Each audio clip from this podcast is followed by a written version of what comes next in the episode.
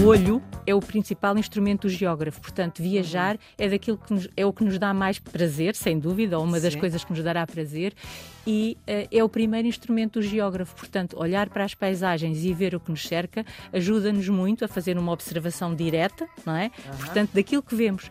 E quando viajarem pelo território nacional, vão ver que, de facto, para além dos campos, alguns ocupados, outros em abandono, e temos, eh, enfim, situações também aqui um bocadinho diversas, temos outras atividades no espaço rural.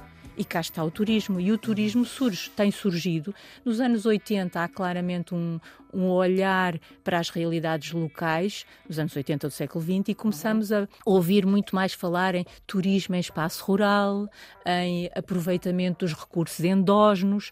Ora viva, estamos com Dulce Pimentel, é doutorada em Geografia e Planeamento Regional, é investigadora do Centro Interdisciplinar de Ciências Sociais da Universidade Nova de Lisboa, é também professora auxiliar no Departamento de Geografia e Planeamento Regional da Universidade Nova, tem obra publicada, além de integrar a direção direção da Associação Portuguesa de Geógrafos. A professora Dulce Pimentel, muito obrigada por ter aceitado este convite do Serviço Público Bloco de Notas, que é um programa que ajuda quem está nos últimos anos do secundário, mas também quem se interessa por saber mais. A sua área de especialidade, digamos assim, eh, é a geodemografia, são as migrações, são as cidades, é o desenvolvimento regional e local. É precisamente disso que vamos falar.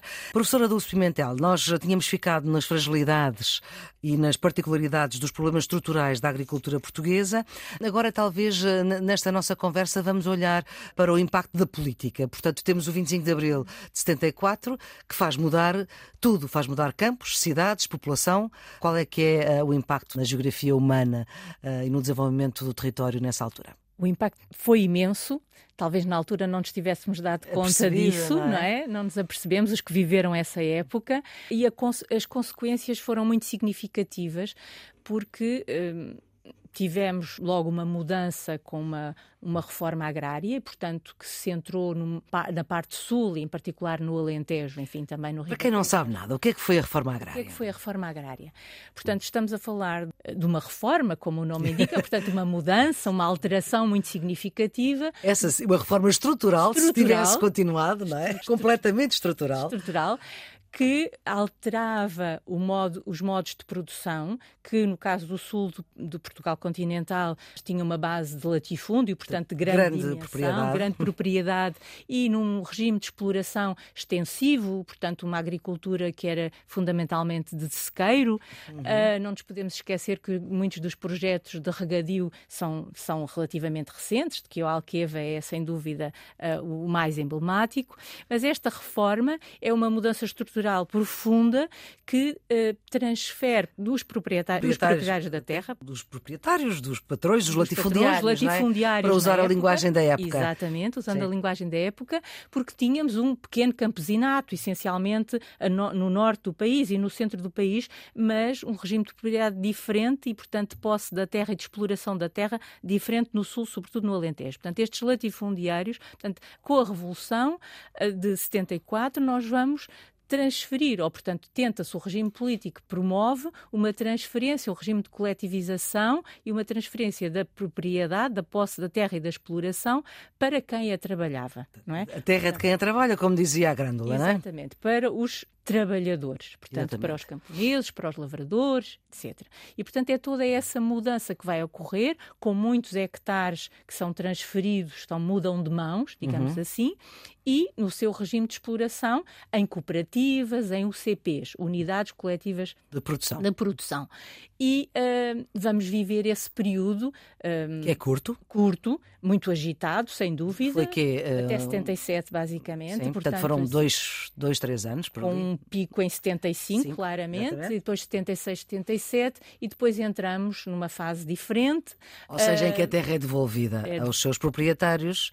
E depois o que é que acontece a quem tinha a terra e deixou de ter? Portanto, a quem trabalhava a terra e deixou de ter a sua propriedade da terra. Também, mais uma vez, aqui hum, o nosso país é pequeno, mas temos mas... uma grande diversidade de situações. É verdade. Portanto, quem tinha a terra noutras áreas, no norte e no centro, e continuou proprietário, por um lado, uhum. e quem tinha sido, enfim, alijado desse, desses seus bens, portanto tinha perdido essa, essa propriedade e depois a recupera. Mas isto é um processo relativamente longo e parte das devoluções vai ocorrer já no final dos anos 80 e inícios de 90. É, portanto, bastante mais tarde. Demora bastante tempo bastante, essa, bastante essa normalização, digamos assim parte vão, vão ser recuperados por antigos proprietários, há terra que é vendida, naturalmente, uhum. passa para outros, e não nos podemos esquecer que a partir do final dos anos 70 até meados dos 80, quando se efetiva a nossa adesão uh, à União Europeia, na uhum. altura Comunidade Económica Europeia, as regras também vão mudar. Porque vem é? uma coisa chamada PAC, Exatamente. que é uma sigla que quer dizer Política Agrícola Comum. Uhum. E que uh, há uma PAC antiga e uma PAC nova. Podemos explicar um bocadinho como é que foi, o que, o que é que a antiga queria e o que é que. depois já vamos à nova. É isso mesmo, quando Portugal, quando o governo português na época, enfim, é encabeçado por, por Mário Soares, uh, faz uma proposta de, de adesão, uh, portanto, a um projeto e a uma, uma estrutura supranacional, uh, é a mesma coisa que nos acontece quando pertencemos a um clube. Passamos a ter regras. Claro. E, portanto, ou outras regras. Outras regras, diferentes regras, melhor dito. Uhum. E, portanto, passamos a e, a. e a agricultura portuguesa vai, naturalmente, ser muito o reflexo, tudo aquilo que vamos ter, o reflexo dessa, dessas mudanças, dessas, uhum. uh, dessa nova legislação, da necessidade de cumprir essas regras. Da antiga PAC, o que é que havia antes e o que é que passou a haver? A PAC é criada no pós-guerra, no pós-Segunda Guerra Mundial. Uh, ela é criada em 62 é verdade, mas o período de guerra é um período, e o pós-guerra é um período de fome, de privação, claro. de racionamento. Quer dizer, as pessoas tinham senhas para comprar alimentos. Uh, e esses anos 50 ainda são assim, não é? Em boa parte da Europa. E, portanto, a decisão é temos que encontrar uma forma de garantir os alimentos aos europeus, alimentos a preços acessíveis e em quantidade para satisfazer as necessidades e não mais voltar a passar por situações de fome, de privação, de racionamento de produtos. A CE é estabelecida em 1957 no Tratado de Roma. Exatamente.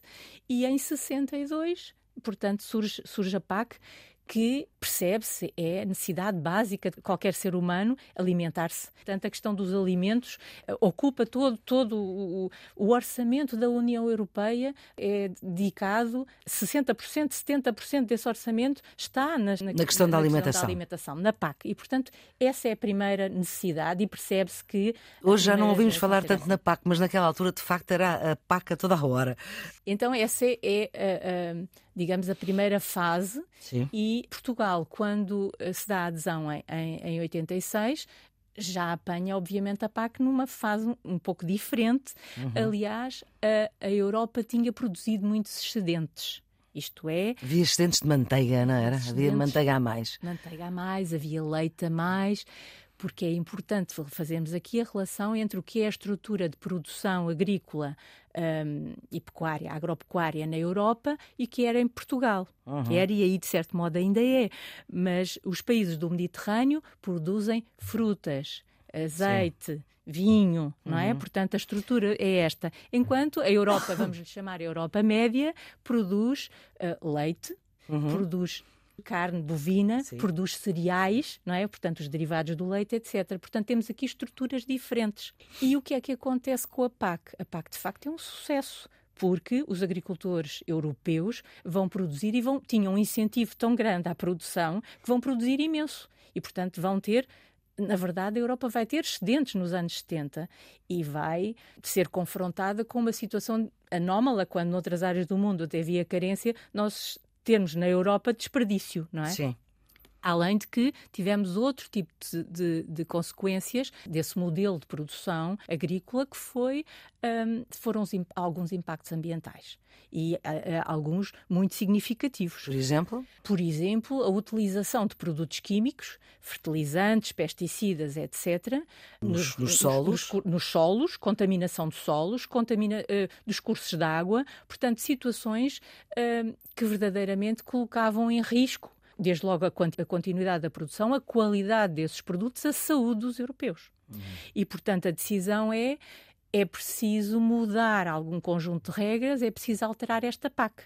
E, portanto, no início dos anos 90, finais de 80, mas nos inícios dos 90, portanto, em 92, temos uma reforma da PAC que vai olhar muito mais para as questões do desenvolvimento e para a sustentabilidade e para os aspectos ambientais do que até aí tinha acontecido. Uhum. O que percebe, porque as preocupações já eram outras, não é? Portanto, vamos depois disso assistir a reformas diferentes, portanto, sucessivas da PAC. Exatamente. Muito com preocupações. A PAC não foi sempre a mesma coisa. Não foi sempre a mesma coisa, de todo. Uhum. Porque o mundo também mudou, as necessidades das pessoas também se alteraram e um, passamos a ter um olhar diferente para a qualidade dos produtos, para a valorização local desses produtos, para o rendimento e bem-estar dos agricultores, mas também eh, dos animais, por exemplo, portanto, a questão do, da forma como se cria e se abatem é? para a, a, alimentação dos europeus, animais, como é que tudo isto se processa. Portanto, é diferente. E é diferente então para cá e temos tido uh, uhum. reformas e ajustes importantes,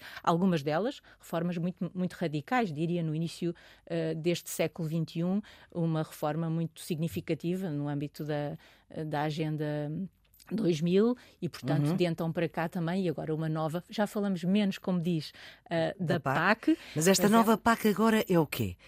Esta nova PAC está, de facto, muito mais atenta às questões do desenvolvimento rural e não olha... E sustentável. E sustentável. E não olha para o espaço rural un, exclusivamente numa ótica de produção, porque tivemos, tivemos períodos em que os, o financiamento se fazia para não produzir. Portanto, os uhum. agricultores não produziam. Os produtos eram deixados... Eram subsidiados para não produzir. Para não produzir, o que é um contrassenso, não é? Não fazia sentido nenhum.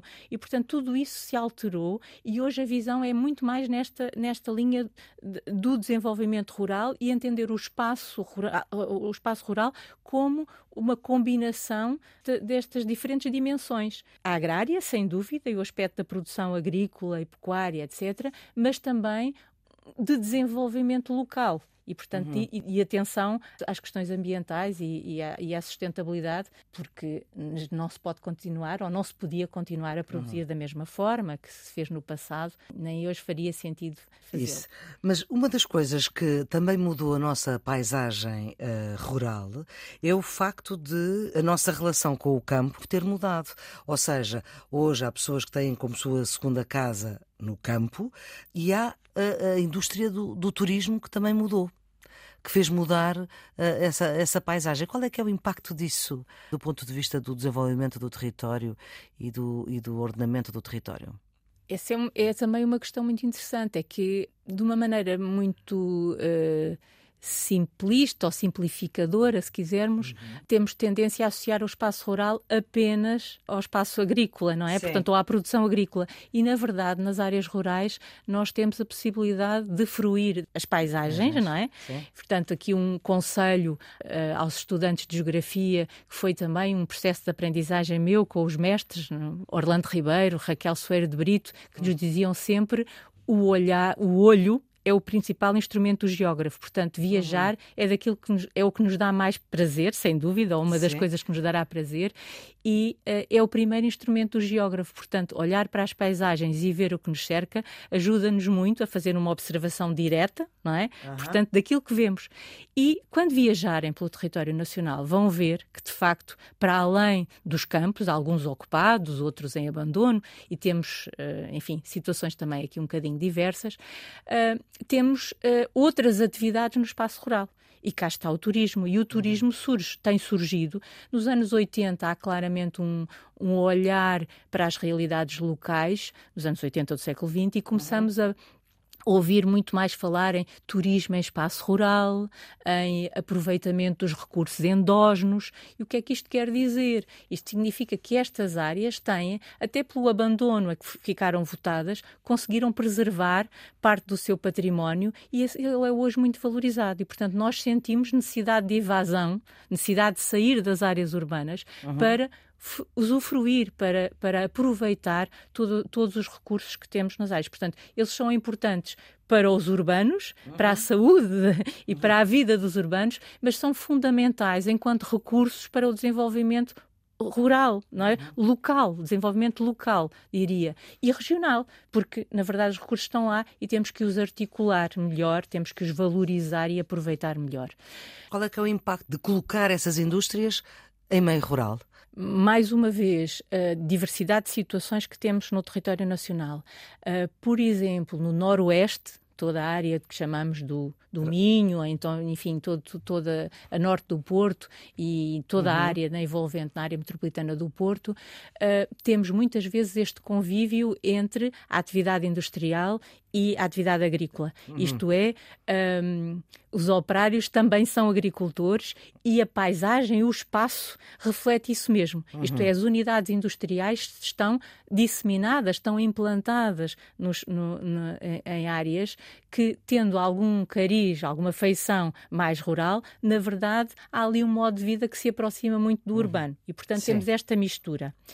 Outras áreas em que a marca rural ou agrícola, aqui no sentido da, da, atividade agrícola, é mais forte, o aparecimento ou instalação de uma unidade industrial tem um impacto também muito grande, desde logo na criação de emprego, Uhum. e na pluriatividade. Muitos, muitas das pessoas nas áreas rurais podem continuar a fazer alguma agricultura, mas aproveitar a oportunidade que têm de complementar o seu salário com o rendimento que vem uhum. da atividade industrial, portanto, a criação do emprego. Mas isso não pode ser dissociar-se também dos impactos que essas unidades têm inevitavelmente teriam que sair das áreas urbanas, porque o solo na cidade é muito valorizado, a renda é claro. é muito alta e, portanto, as unidades industriais precisam de espaço, têm que ter boas redes viárias e, portanto, vão procurar instalar-se em áreas mais periféricas, com bons acessos, mas mais periféricas, portanto, cada vez mais em espaço rural. Impacto tem, positivos, o que temos que acautelar são alguns impactos menos positivos, não é? Portanto, uhum. nomeadamente impactos ambientais, impactos que resultam do tipo de, de, atividade industrial que possa estar em presença. Professora Dulce Pimentel, vamos ficar por aqui nesta nossa conversa sobre a uh, geografia e o impacto uh, do desenvolvimento regional e local. Voltamos a falar noutro episódio do Serviço Público Bloco Notas. A produção é de Ana Fernandes, os cuidados de emissão de José Inácio, ideia e edição de Maria Flor Pedroso. Tenham un bon dia.